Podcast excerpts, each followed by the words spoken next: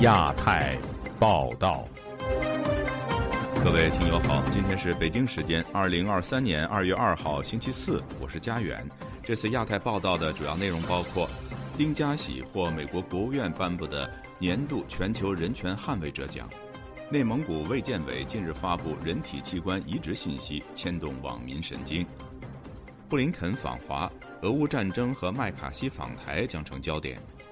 中国企业持续收购美国农场，引发美国国会的担忧。人权捍卫者王藏确认被送监后，家属报平安。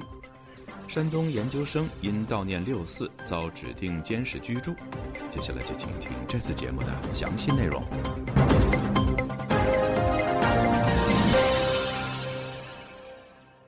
就在美国国务卿布林肯访华前夕。美国国务院二月一号宣布了年度全球人权捍卫者奖的获奖者名单。今年的获奖者共有十名，来自不同国家，其中包括新公民运动的发起人，因厦门聚会案仍被中国当局关押的丁家喜，他的妻子罗胜春，星期三到美国国务院替丁家喜领奖。接下来就让我们听听他的获奖感言。很激动，很荣幸来跟丁家喜颁这个奖。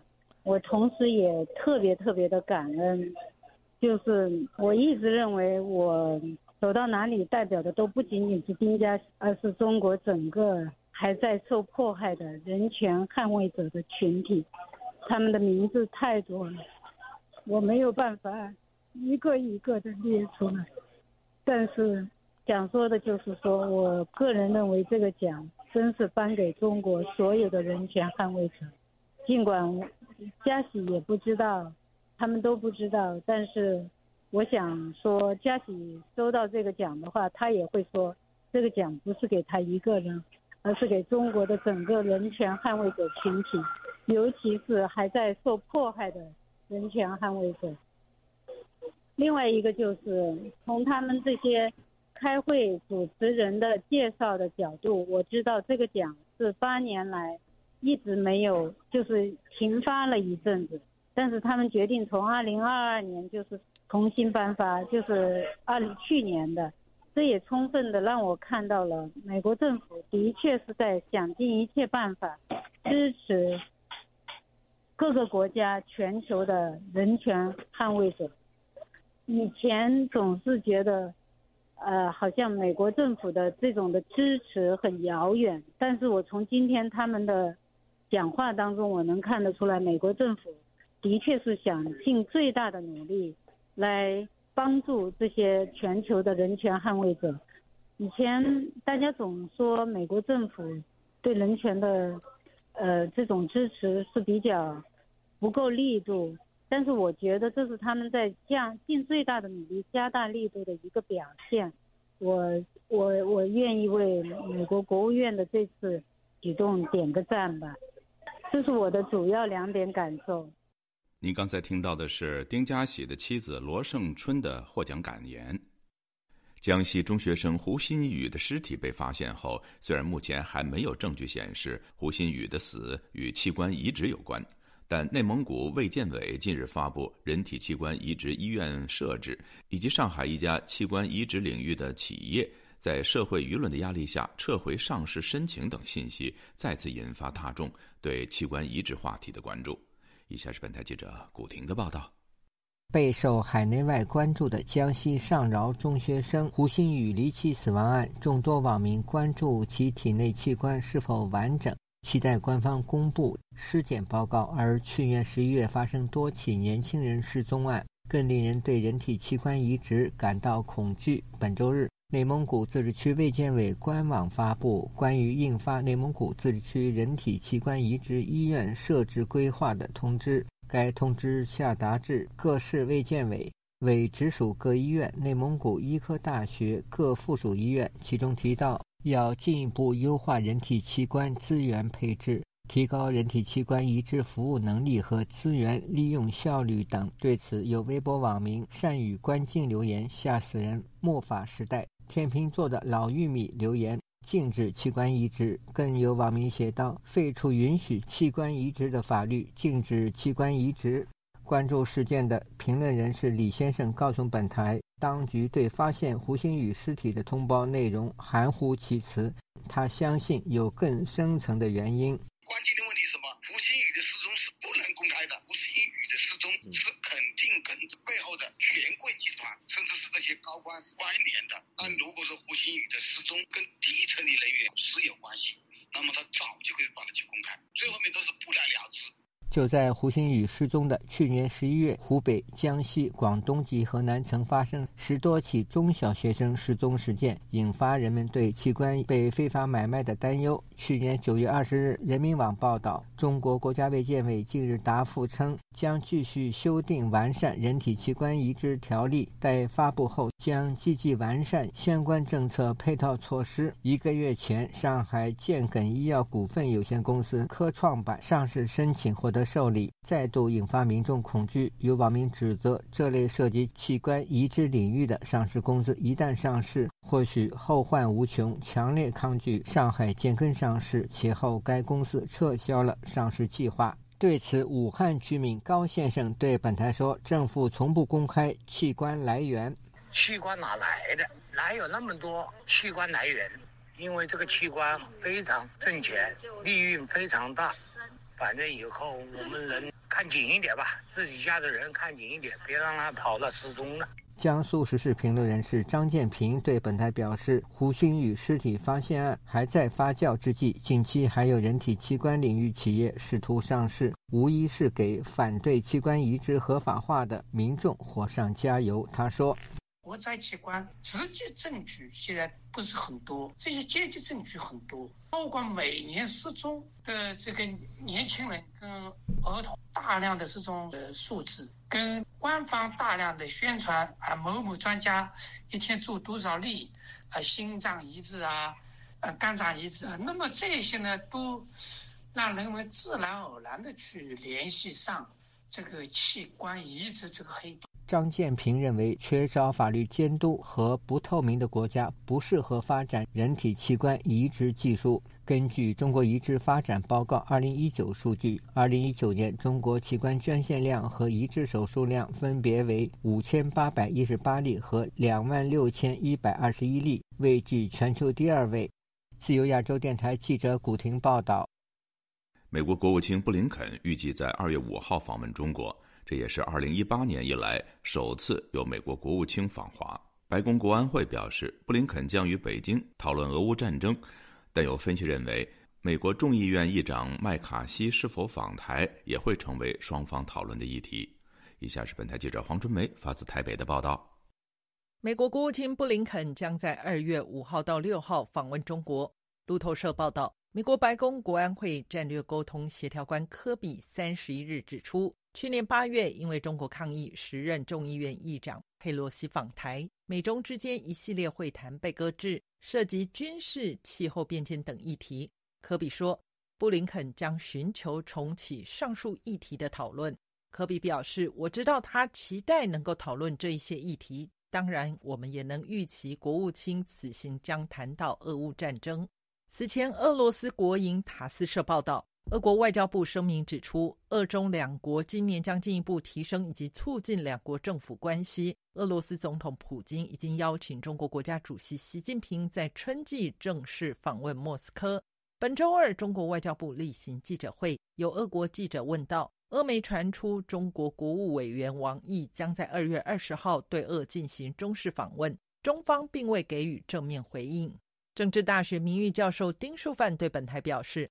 俄乌战争、台海议题以及中国遭美国芯片禁令卡脖子，将成为布林肯访中的主要话题。他说：“中国和印度是俄罗斯石油两大买家，购油的资金让俄国还能维持基本的经济运作。如果中国不买，美国也能要求印度跟进，将对俄国经济产生重大影响。俄罗斯有求于中国嘛？对，所以我相信他们的确有在谈类似的事情。”我觉得俄罗斯其实在造势，就是让中国没有转换的余地了。除了俄乌战争之外，丹江大学中国大陆研究所荣誉教授赵春山接受本台访问时表示，此次会面绝对不会漏掉美国众议院议长麦卡锡可能访台的议题。赵春山分析，如果中美双方会谈，麦卡锡还是访台，很可能是仿照佩洛西访台，双方做好预防措施，管控分歧。中美共同的问题是经济跟疫情，后疫情时代跟着经济发展，所以大家就要把这个优先次序弄好。对于麦卡锡可能的访台时间，一般猜测应该会落在今年四月美国国会休会期间。赵春山表示，今年三月中共将召开两会，合理推估麦卡锡访台的时间应该会落在两会之后。如果在两会前到访，可能会让事情无法收拾。到最后这个大家没有回头路，或者是那就是在二零二三年就爆发冲突啊，我想这个可能性不大。中国外交部发言人毛宁三十日在例行记者会回应相关议题时，以不点名的方式表示，中方一贯反对建交国同台湾地区开展任何形式的官方往来。美方有关议员应该恪守一个中国原则和中美三个联合公报规定。自由亚洲电台记者黄春梅台北报道。中国企业近年来大规模收购美国农场。中国企业在美国的农业占地已经从2010年的八千万美元上升到2020年的十八亿美元。美国国会议员呼吁，国会要持续通过法案，强化美国自身农业供应链的韧性，降低对像俄罗斯和中国这样敌对国家的依赖，才能够确保美国人民的粮食安全。以下是本台记者唐媛媛的报道。二月一日，美国华盛顿智库哈德逊研究所举办线上研讨会，对美国国会共和党众议员奥斯汀·斯科特进行专访。斯科特在专访中重点关注中国企业在近年来大量收购美国农场。斯科特表示，若不约束中国企业大举收购的行为，恐将危害美国粮食安全。斯科特说：“食物安全的定义是国民有充分的营养供给。”美国人民享有这项安全很多年了。相比世界上绝大多数的国家，美国人一直以来都用相当低廉的价格购买食物。除了农地收购成为美国国家安全隐患外，中国对美国农业技术的窃取更是成为一大问题。斯科特指出，中国企业不止在美国收购农地，这些企业也会收购、窃取美国技术，像是种子以及农耕时需要用到的化学物品。我们依赖这些种子在美国种植作物。中国很聪明地对这些技术进行了收购。中国企业收购农地的确令我担心，但是让我更担忧的是，技术被收购影响农作物的生产。如果我们的收成量不如以往，食物供给就会成为问题。斯科特表示，美国花费了许多纳税人的钱进行研发，才能有今日的农业科技成就。因此，美国需要更加防范技术外流到中国等敌对国家。斯科特提到，美国国会在二零二二年通过《促进农业保障与安全法案》，这项法案禁止中国等美国的敌对国家收购及投资美国的农地和农产品企业。另一方面，《纽约时报》报道，一家名叫富丰集团的中国企业计划在北达科他州建造一家玉米加工厂，该工厂的预计建地靠近大福克斯空军基地。对此，美国空军助理部长警告，此项建设将对美国国家安全有重大影响的近期和长期风险。目前，这项建设处于暂停阶段。美国空军助理部长并未对具体风险有详细解释。外界猜测，美国军方可能认为加深与中国的经济联系是不明智的决定。有些人则猜测，该工厂临近美国空军基地，美国军方担忧此工厂可能被用来侦查美军情报。尽管富丰集团强烈否认此一说法。自由亚洲电台记者唐媛媛华盛顿报道。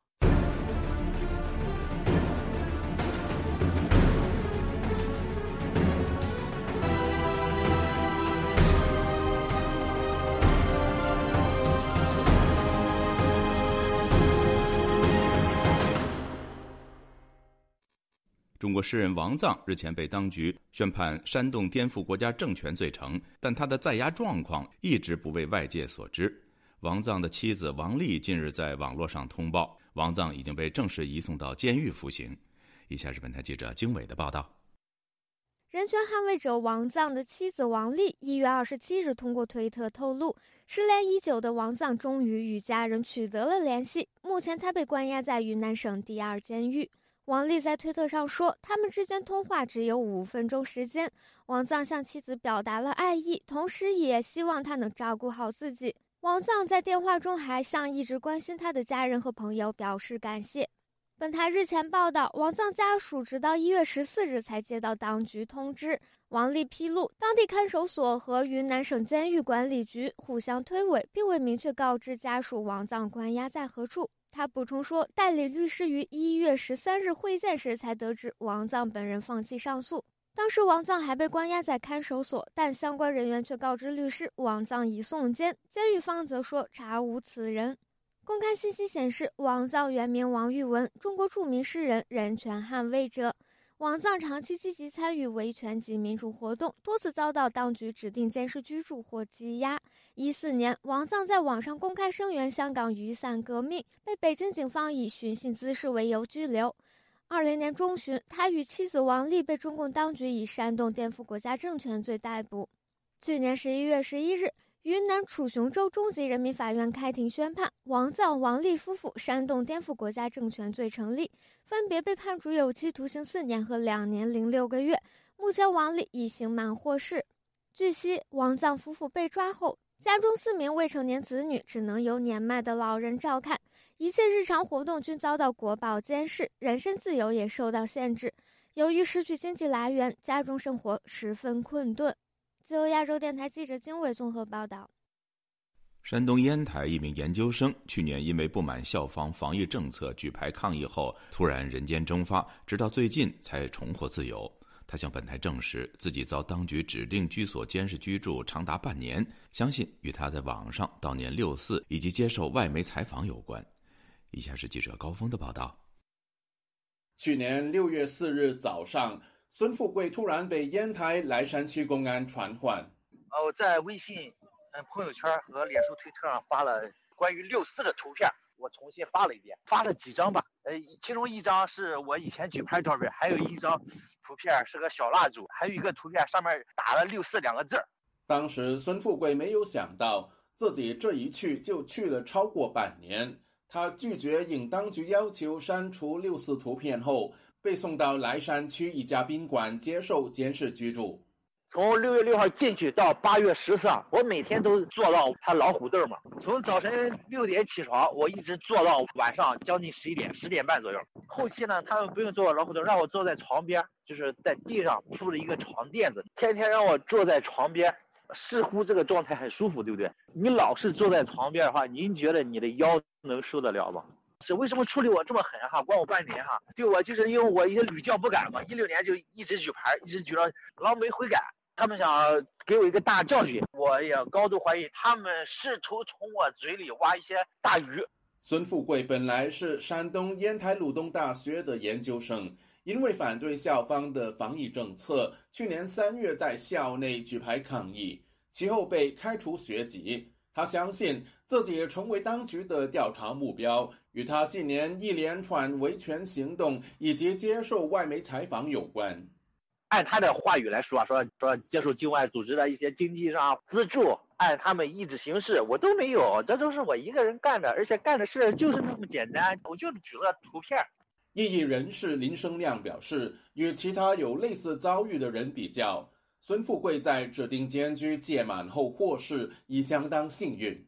我们看到很多身边的维权人士，你就整个司法程序走完，你就最少都要七个月、八个月。这样的话，他相对来说，他这种指定监视居住到期了、届满了、半年届满了，他人释放了，这相对来说还是幸运的。他相信孙富贵重获自由与过去半年网友接力向接办案件的公安打电话施压有关。自由亚洲电台记者高峰香港报道。三分钟讲一个新闻故事，三十分钟呈现中国真实。自由亚洲电台亚太报道新年瘦身，浓缩的都是精华。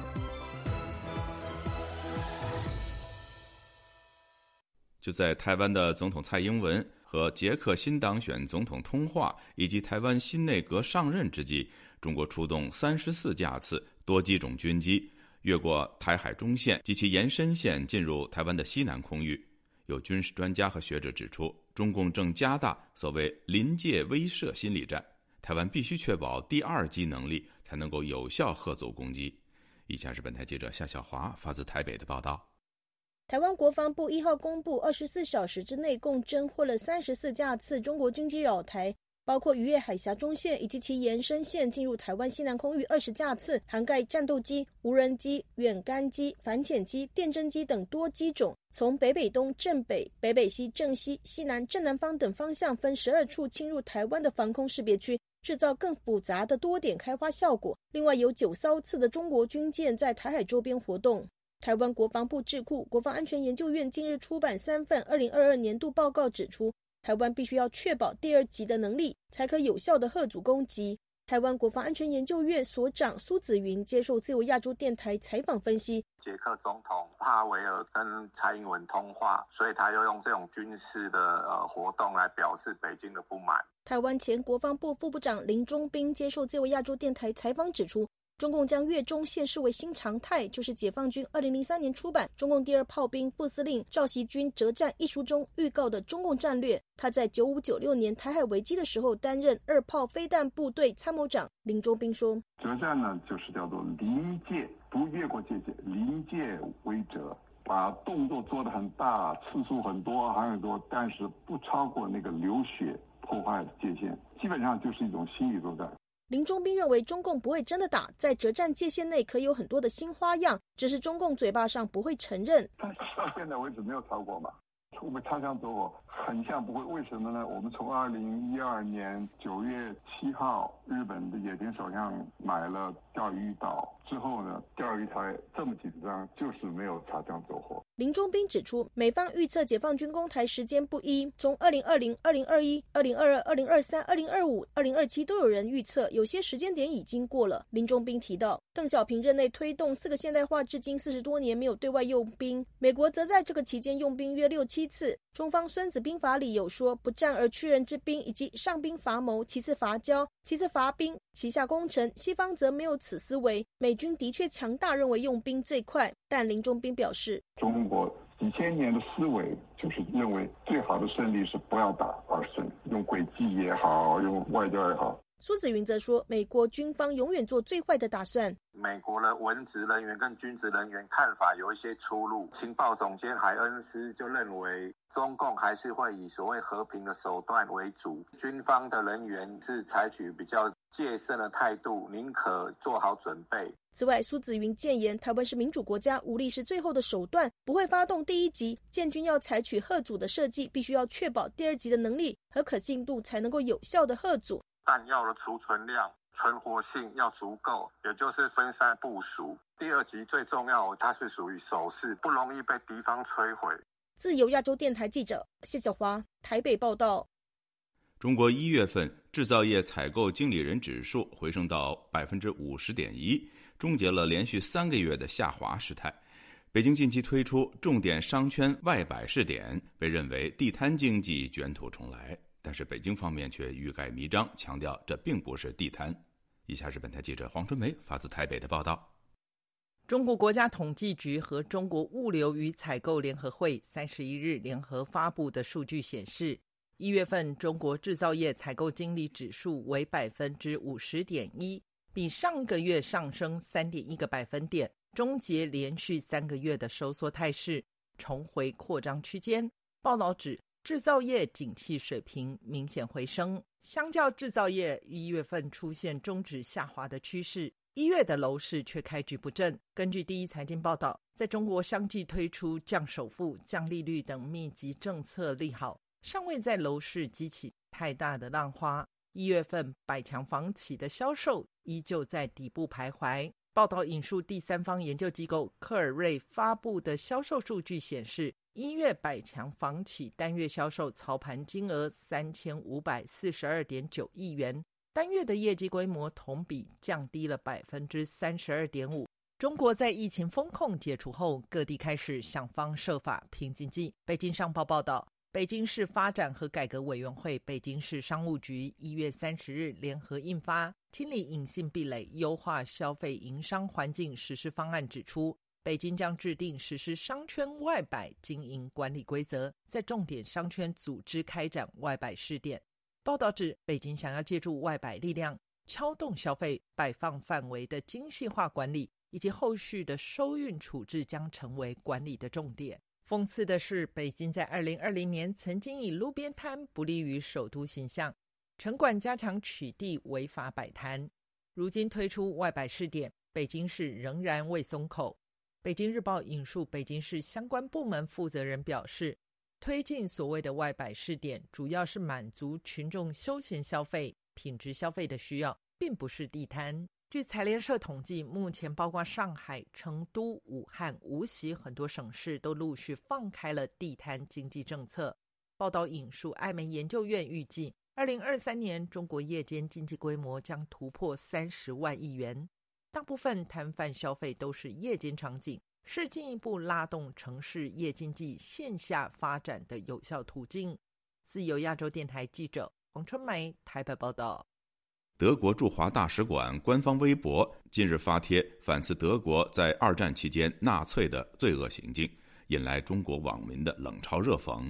德国驻华使馆随后表示，德国有言论自由，但言论自由有界限，会删除不当的评论，并反问。中国网友是否有批评中国政府的权利？引得对面哑口无言。以下是本台记者经纬的报道：国人的自由仅能在攻击外国一切时得到体现。几百个评论，没人敢回答大使馆提出的问题吗？本台记者发现，不仅是德国驻华大使馆官方微博评论区下，不友善评论屡屡出现。中国网友也经常在美国驻华大使馆官微评论区里对美国事务肆意批判、谩骂，甚至对美国官员进行人身攻击。然而，这些外国驻华使馆官微对中国网民的不友善评论照单全收，与中国各级政府部门官微精选评论的行为形成了对比。自由亚洲电台记者经纬综合报道。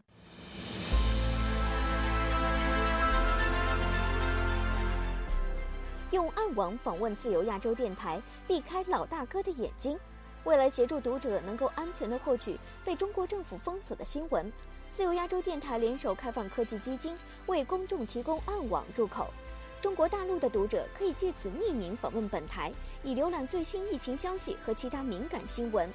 该暗网普通话网址是：https: 冒号斜杠斜杠 www 点。r f a 六二 z l 六 z 六 o w m t l f 点 o n i o n 斜杠 m a n d a 二 i n 斜杠，读者可使用基于火狐的洋葱浏览器，匿名访问以上网址。该浏览器最初由美国海军研究实验室设计。可以通过像洋葱一样的多层加密结构，屏蔽互联网用户的地点和身份，绕开政府的审查和监控。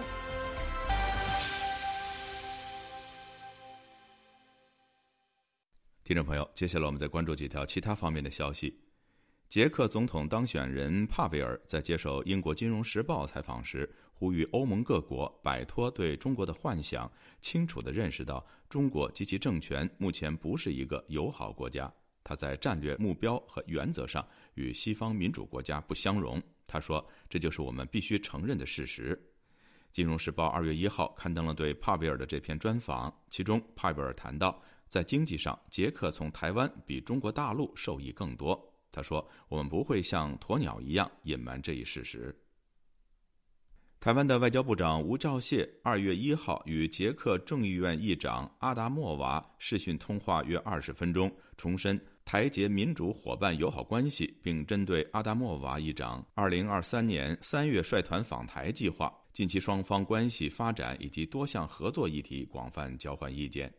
吴钊燮还表示，乐见台湾与捷克在各领域的交流合作不断开展与深化，捷克无惧威权政权的胁迫。坚守自由、民主、尊重人权的价值，持续增进双边情谊，深受台湾人民的感佩和尊重。北约秘书长斯图尔滕贝格二月一号与日本外务大臣林方正举行会晤。日本外务省在会见结束后表示，日本与北约就继续加强在印太地区的多领域合作以及紧密协作达成一致。听众朋友，这次的亚太报道播送完了，谢谢收听，再会。